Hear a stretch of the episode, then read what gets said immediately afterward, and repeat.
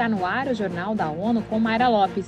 E estes são os destaques de 2 de novembro de 2022.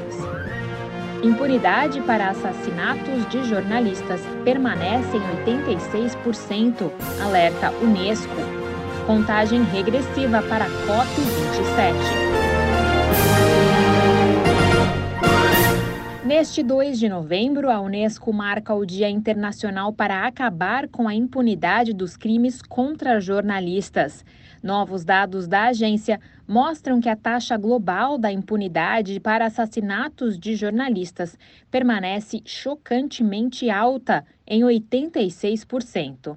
O chefe da área de liberdade de expressão e segurança de jornalistas da Unesco, Guilherme Canella, falou à ONU News sobre a importância da celebração da data. Ele lembrou que a liberdade de expressão é um direito individual e coletivo. Quando um jornalista é assassinado, toda a sociedade sofre.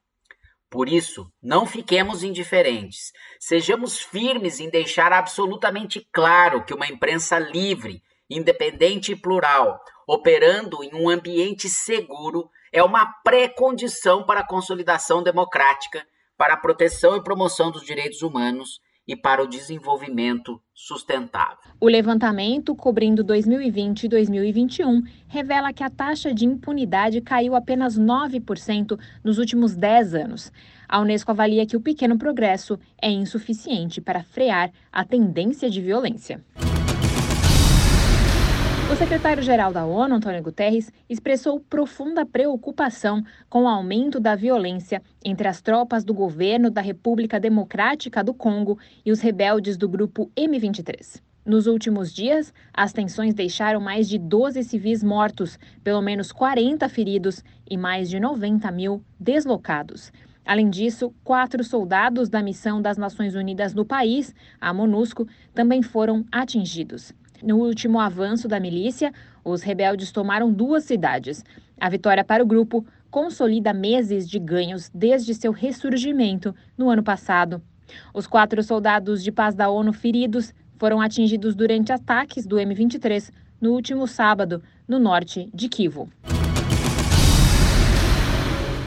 Relatório da FAO defende a mecanização para transformar os sistemas agroalimentares, mas traz preocupações sobre a perda de empregos e desigualdade no setor. Vamos ouvir Eleutério Guevani. Para a Organização das Nações Unidas para a Alimentação e Agricultura FAO, o papel da automatização agrícola pode ser mais eficiente e ecológico para produzir alimentos com todos os recursos ao dispor, desde tratores até inteligência artificial. A agência ressalta, no entanto, que a questão é que uma adoção desigual pode piorar as desigualdades. Os mais afetados seriam especialmente pequenos agricultores e outros grupos como jovens sem precisar comprá-los. Da ONU News em Nova York, Eleutério Guevan. A FAO destaca ainda que deve ser aproveitada a nova revolução envolvendo tecnologias digitais, com recursos como inteligência artificial, drones, robótica, sensores e sistemas globais de navegação por satélite.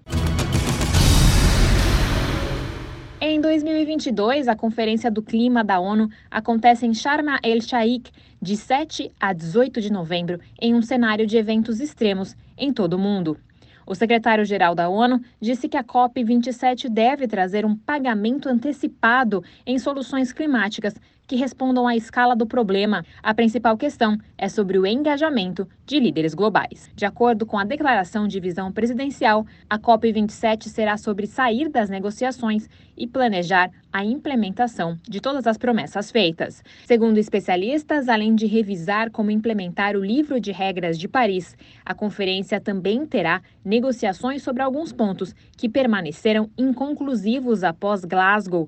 Eles incluem o financiamento de perdas e danos para que todos os países da linha de frente da crise possam lidar com as consequências das mudanças climáticas e o cumprimento da promessa de 100 bilhões de dólares anuais para adaptação em países de baixa renda.